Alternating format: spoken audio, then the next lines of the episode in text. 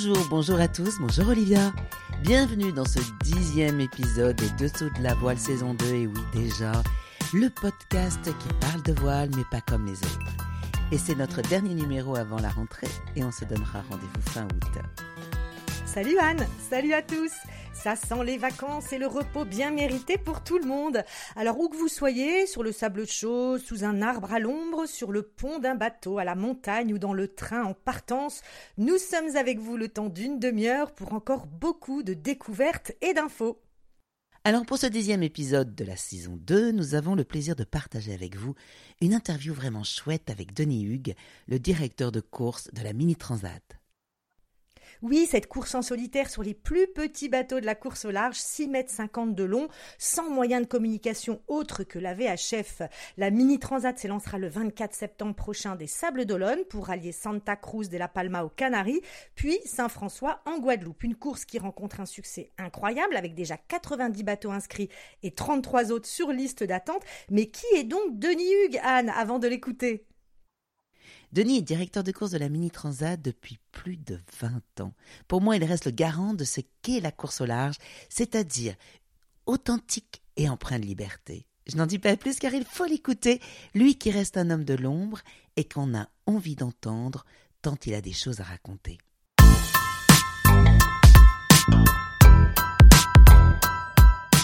Bonjour Denis. On est vraiment content de t'avoir dans les dessous de la voile car pour nous, tu représentes la philosophie et l'authenticité de la course au large. D'ailleurs, en ce moment, je crois que tu es en pleine course avec les classes 40, puisque tu es directeur de course des Sables, Horta et Sables. Et on a donc 14 duos qui sont encore en course, qui sont partis dimanche dernier de Horta pour revenir au Sable. Comment ça se passe? Bonjour. Oui, ça se passe très bien. Là, ils ont fait un, ils ont eu un petit passage de front euh, là, hier, hier après-midi, donc euh, ça a un petit peu, euh, un petit peu humide pour eux, mais bon, là, ils sont repartis, ils vont chercher euh, la bascule de nord-ouest, et puis, euh, du coup, ils sont montés assez nord, ils vont redescendre le long des côtes euh, bretonnes pour arriver au Sable d'Olonne, on pense, le 13 euh, au matin, quoi, très tôt. Denis, ça fait plus de 30 ans que tu suis et que tu es impliqué dans la Mini Transat. Est-ce que tu peux nous dire comment tu es tombé dedans?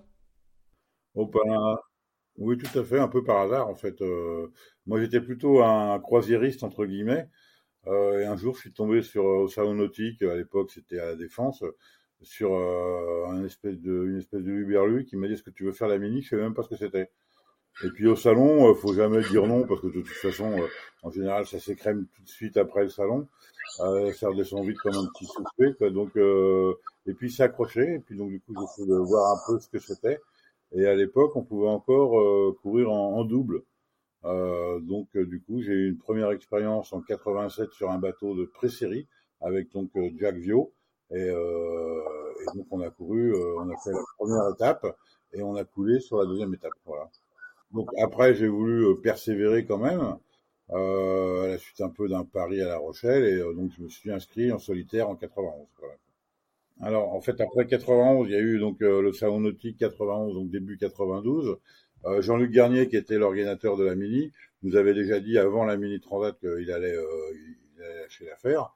Et donc euh, c'est euh, Dominique Bourgeois qui est devenu président et qui m'a demandé euh, d'être dans le bureau et d'être vice-président. Et en fait, ce qu'on n'avait pas vu, c'est qu'il y avait quand même pas mal de, de trous dans les comptes. Et donc Dominique, en bon petit commerçant, a préféré euh, euh, démissionner de son poste de président. C'est comme ça que suis devenu président de Well 650 à l'époque. Donc on a, commencé à organiser des courses en 92, notamment le Mini Fastnet, euh, et la Mini Transat en 93, qui a été euh, quand même une Mini Transat très très difficile. Et donc après euh, 93, on a décidé de dissocier euh, les courses que Vol 50 organisait et les coureurs et le, le calendrier, parce qu'en fait, Vol 50 organisait la mini, mais elle, dispatchait aussi les courses et compagnie, et, et donc c'était compliqué, il y avait un double jeu euh, avec les organisateurs extérieurs, et donc on a créé euh, la classe mini, et euh, Vol 50 était resté pour organiser euh, euh, la mini transat. Et après, c'était parti, quoi. Donc, euh, on a, moi, j'ai euh, participé, j'étais organisateur de la Mini en 93, 95 et 97. Et euh, j'ai arrêté en 99. Et en 2001, c'est euh, le Grand Pavois, euh, organisation qui avait récupéré l'organisation de la Mini. Et un jour, Christophe Vieux m'a appelé en me demandant si je voulais pas être directeur de course. Moi, ça me, ça me plaisait bien, ça me dégageait de tout, du tout côté. Euh, euh, bon, je suis pas un homme très, d'abord, je cherche pas à être très médiatique, euh, je cherche pas à être très consensuel, euh, donc ça me dégageait cette obligation de faire euh, un petit peu des courbettes à tout le monde, qu'on est obligé de faire quand on est ordinateur. Donc, euh, moi, je fais que de la partie technique et ça me convenait très bien. Quoi. Et voilà, c'est comme ça que suis devenu directeur de course. Après, bien plus tard, en 2006, il y a euh, la Fédération française de voile a décidé de créer une commission des directeurs de course, mais bon, ça c'est parce que euh, la Fédé voulait récupérer un peu de choses, quoi, voilà. Sachant que la course au large, ça n'a jamais, jamais été la Fédé qui l'a inventé, c'est les, les, marins qui ont inventé la course au large au départ. Donc maintenant, on est un sport fédéral et, euh, et on a des arbitres. Alors on dit que c'est une école incroyablement difficile, mais très formatrice pour tous les navigateurs qui veulent faire de l'IMOCA, du classe 40 par exemple. Et pourtant, la Mini Transat attire à chaque édition de plus en plus de monde, t'obligeant à établir une liste d'attente. C'est quoi la recette de ce succès? Bah, je crois que c'est parce que les gens veulent s'évader un peu. Hein. Euh, faut bien voir que sur la Mini Transat, il y en a peut-être euh, 10 qui vont rester dans le circuit euh, à semi-professionnel mais il y en a au moins 50% qui vont repartir vers leur activité professionnelle. Donc c'est une parenthèse euh, euh, dans leur vie où ils veulent, euh, veulent faire un rêve. Traverser l'Atlantique en solitaire sur un bateau de 6 mètres 50, c'est pas anodin. Donc euh, ils se plient relativement bien à la règle de fait que c'est vraiment la seule transatlantique qui reste sans assistance extérieure. C'est-à-dire que les concurrents ont juste une VHF. Hein. Donc c'est une portée de suivant l'installation des bateaux entre 1 et 10 000 et euh, donc ils sont vraiment euh, en solitaire. Et euh, c'est ça qui est la, force, je pense, de, de, la mini. On apprend vraiment à, à se débrouiller tout seul. C'est-à-dire que là, on peut, on peut crier, on peut pleurer. Il n'y a personne qui va venir vous aider, à part en cas de vraiment de gros problèmes où nous on, a, on met en place des bateaux accompagnateurs qu'on détourne pour aller voir s'il y, a, y a un problème, si le concurrent peut le gérer ou pas. Mais le but de l'organisation, c'est d'amener le maximum euh, de concurrents euh, de l'autre côté euh, en Guadeloupe. Pourtant, la place de port est pas toujours facile euh, pour qu'ils aillent, ils aillent au bout de leur rêve entre guillemets. Quoi. Alors la moyenne d'âge des concurrents est plutôt jeune, hein, et d'ailleurs ils sont souvent euh, très connectés. Est-ce que tu sens une envie de leur part de, changer les choses justement au niveau de la communication? C'est globalement complètement accepté. Il y a toujours euh, un petit pourcentage de concurrents qui, a du mal à comprendre euh, pourquoi on communique pas. Euh, et en fait, souvent à l'arrivée, euh, ils viennent nous voir en disant bah, c'était génial parce que justement, dès que j'ai mon téléphone, je passe mon temps dessus. moi, j'ai un souvenir d'une course les sables euh, les sur les sables ou le bateau accompagnateur qui emmenait les, tous les téléphones parce que nous on peut pas les emmener en avion hein. quand on a euh, 70 téléphones euh, en avion ça paraît un peu louche pour les autorités donc on a du mal à prendre l'avion donc on, on, le fait on les fait emmener par les bateaux accompagnateurs et le bateau accompagnateur il a eu pas mal de travail on a tourné sur pas mal de bateaux et les concurrents sont retrouvés cinq jours sans téléphone et en fait, au début, ça râlait beaucoup parce qu'ils voulaient voir leur, ils voulaient téléphoner à leur coach, à leur femme, à leurs copines, à leurs enfants.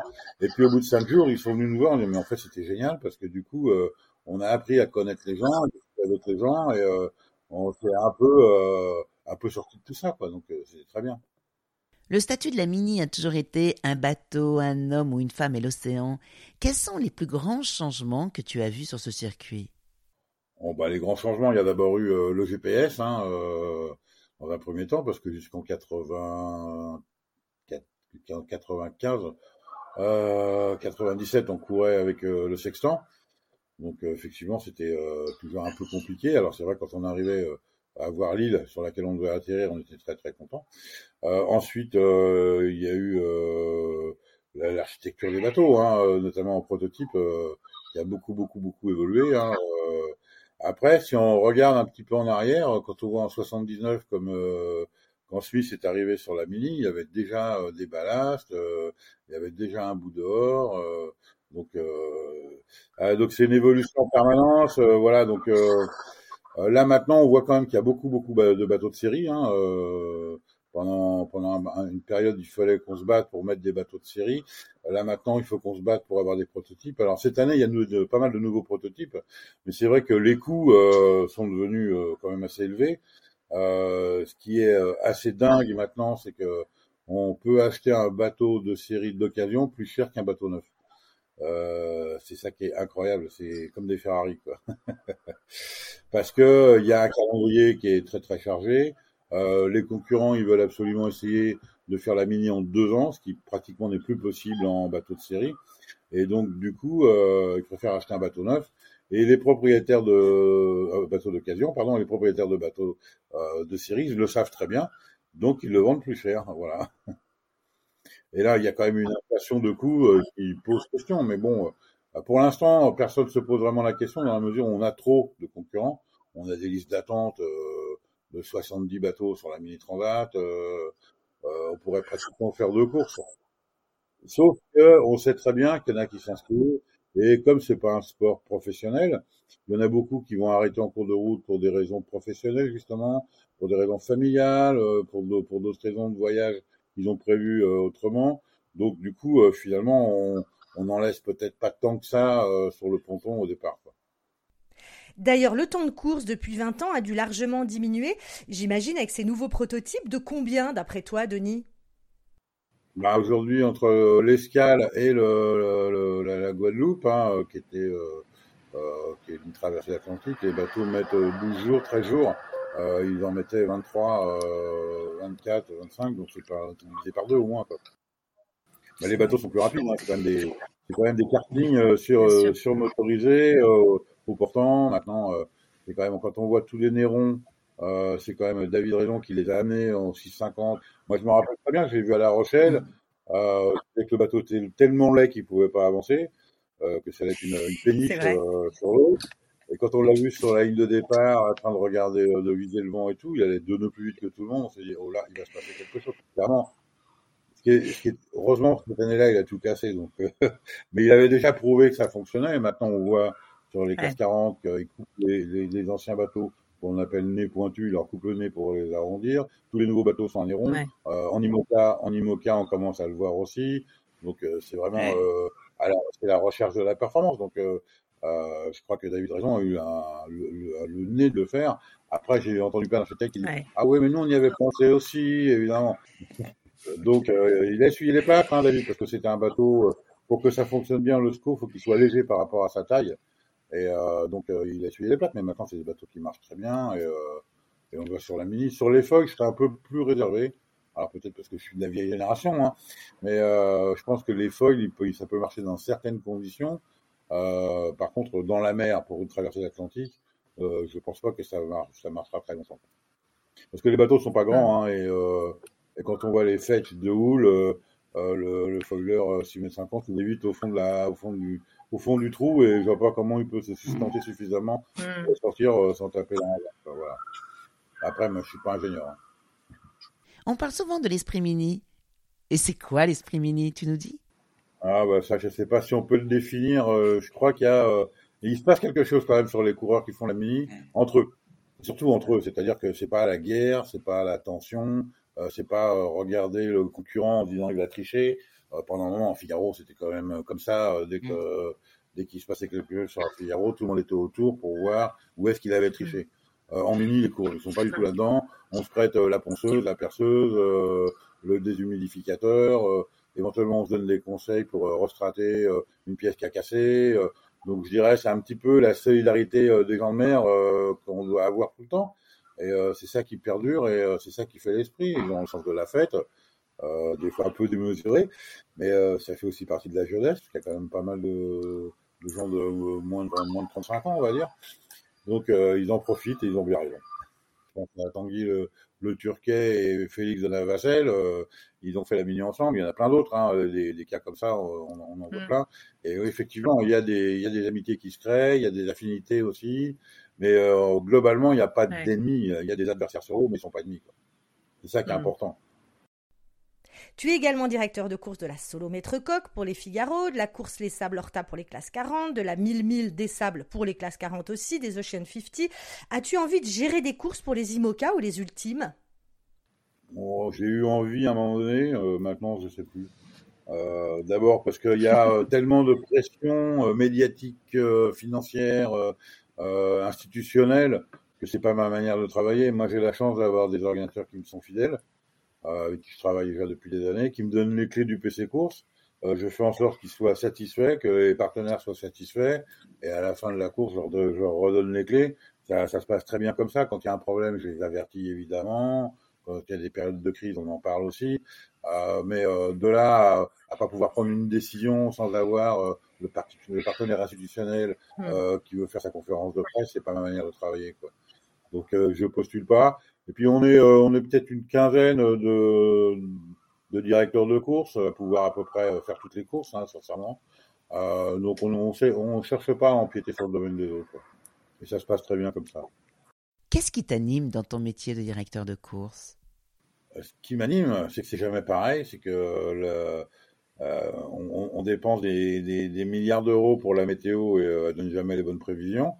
Euh, donc, euh, c'est qu'il y a toujours un jeu à faire, il y a toujours quelque chose à, à sortir. Les bateaux évoluent, euh, les coureurs changent aussi. c'est pas du tout un, un travail routinier, c'est à chaque fois complètement différent et ça, c'est ça que je trouve génial. Est-ce que tu as une autre passion que la mer? Pas, pas, vraiment, non, pas vraiment. C'est vraiment la passion. Mais plus que la course, c'est la passion de la mer au départ. Ouais. Euh, moi, j'ai navigué beaucoup en croisière avant de faire de la course et euh, de voir, il n'y a pas une vague qui se ressemble, il n'y a pas une vague qui est pareille, il n'y a pas une couleur d'eau qui est la même en fonction des nuages, de la météo, et ça, et ça c'est quelque chose de magique. Quoi.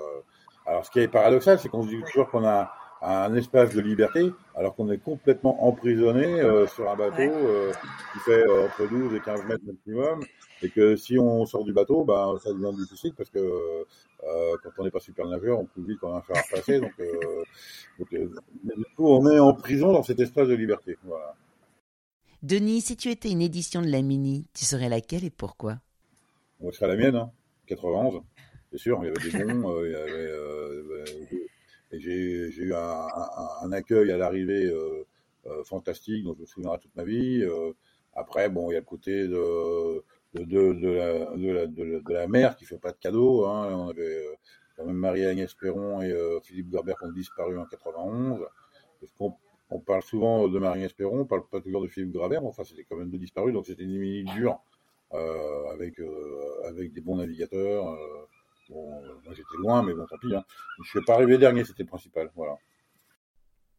Alors, Denis, qu'est-ce qu'on peut te souhaiter? Bah, Que les courses se passent bien.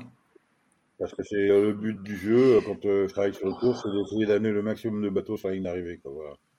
Quand on me demande mon favori, c'est en général le dernier. Plus de 20 ans à la direction de course de la Mini Transat, l'histoire de Denis est vraiment étroitement liée à cette aventure hein, qui compte en effet beaucoup d'amateurs et également de futurs pros de la course au large. Ce qui est dingue, c'est que l'esprit mini demeure malgré les sirènes de la communication de plus en plus nombreuses et demandeuses en course large, parfois trop, c'est vrai. C'est vraiment l'aventure, la Mini Transat. Denis avec sa verve et son franc-parler est le directeur de course idéal à mon sens pour cette course. En tout cas, moi j'ai adoré discuter avec lui. Eh ouais, moi aussi, j'ai beaucoup aimé échanger avec lui. C'est dingue de voir comment la Mini est prisée par ces jeunes navigateurs, ou jeunes d'ailleurs qui recherchent l'aventure. Cette course est dingue et il faut des personnes comme Denis pour garder cet esprit et surtout le faire perdurer.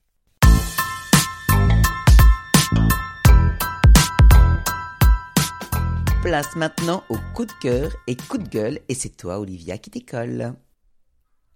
Alors, premier coup de cœur pour Guillaume Pirouel et Alexis Loison sur leur Figaro Beneteau 3 Région Normandie, qui remporte le Tour de Bretagne devant Basile Bourgnon et Corentin Auro sur Edenred. Le duo mixte Charlotte Yvain et Loïs Béréard sur Massif complète le podium. Dans le même temps, se courait le Tour de France à la voile, un course en équipage qui poursuit jusqu'à La Rochelle et se termine euh, le 16 juillet. C'est une belle nouvelle, hein, cette renaissance du Tour voile, mais j'ai trouvé que c'était difficile à comprendre et facile de s'en mêler les pinceaux quand deux courses se déroule en même temps et qui plus est sur le même parcours et les mêmes escales. Alors, gros coup de cœur pour les franchises de l'équipe de France de voile olympique, en ce moment à Marseille pour le test event. À un an des Jeux olympiques, c'est la répétition générale pour toutes les nations sur le plan d'eau de la cité phocéenne. Régate, bien sûr, mais surtout études minutieuses du plan d'eau, des effets de site, de la variation du vent, des infrastructures en construction. Ce test event ne compte pas pour les qualifications aux Jeux, mais se montre indispensable pour la préparation des athlètes. On aime aussi la bonne nouvelle pour Sébastien Simon, hein, vainqueur de la solitaire du Figaro en 2018 et qui avait dû abandonner le dernier Vendée Globe. Sébastien vient de faire l'acquisition de l'IMOCA Eleven Hour, récent vainqueur de The Ocean Race. L'entreprise Flamino devrait être le partenaire principal du Vendéen, comme annoncé en octobre dernier. Énorme, énorme coup de cœur pour la Rolex Fastnet Race, pardon, qui fête ses 50 ans, avec près de 500 équipages inscrits. Top départ le 22 juillet à Cause, cap sur Cherbourg via le phare du Fastnet. Alors parmi les concurrents, beaucoup de multicoques avec deux ultimes, hein, SVR Lazartig et Banque Populaire 11, deux modes 70 et 8 Ocean 50. Il va y avoir du beau monde entre la Manche et la mer Celtique. Enfin, ils seront cinq géants à prendre le départ de l'Arkea Ultimate Challenge à Brest le 7 janvier 2024. C'est la course autour du monde en solitaire sur les trimarans 32-23. Donc, il y aura Charles Caudrelier sur Maxi Edmond Rothschild, Armel Lecléache sur Banque Populaire 11, Thomas Coville sur Sodebo Ultime 3, Tom Laperche, SVR Lazartique et Anthony Marchand sur Actual Ultime 3. Alors, la Transat Jacques Vabre en double qui part en novembre sera une excellente mise en jambe avant de s'attaquer au Tour du Globe en solo à toute berzingue. Alors Olivia, la Transat Jacques Vabre Normandie Le Havre partira dimanche 29 octobre du Havre. Et cette année, ce sera une année exceptionnelle. D'abord, celle qu'on appelle aussi la route du café fête ses 30 ans. Donc il y aura certainement une belle fête à venir. Ensuite, les organisateurs annoncent plus de 100 duos, ce qui est un record. Et 100 duos, faut pas oublier, c'est 200 skippers. C'est complètement dingue. Et pour finir, ils affirment donc que la course et pour finir, ils affirment donc la course multiclasse encore plus, avec quatre classes, quatre parcours, quatre vainqueurs, et c'est la nouveauté, quatre départs. En effet, les ultimes partiront à 13h10 le dimanche 29 octobre, suivis dix minutes plus tard par les Ocean 50, puis dix minutes après les IMOCA, et encore dix minutes après, on termine avec les classes 40. C'est la fin de ce dixième épisode saison 2. Merci de nous avoir suivis. On vous souhaite un très très bel été. On attend vos réactions, vos envies pour les prochains épisodes. Vous savez qu'on adore vos messages. Allez, salut Olivia et bonne journée à vous tous. Merci à tous et rendez-vous le 31 août pour la rentrée des Dessous de la Voile. Bonnes vacances, profitez bien et vous pouvez nous écouter sur toutes les plateformes de podcast. Partagez-le, parlez-en autour de vous et puis vous savez qu'on aime les messages, on en reçoit beaucoup d'ailleurs. Alors n'hésitez pas à nous en laisser sur Facebook, Instagram ou Twitter. À très vite, bye bye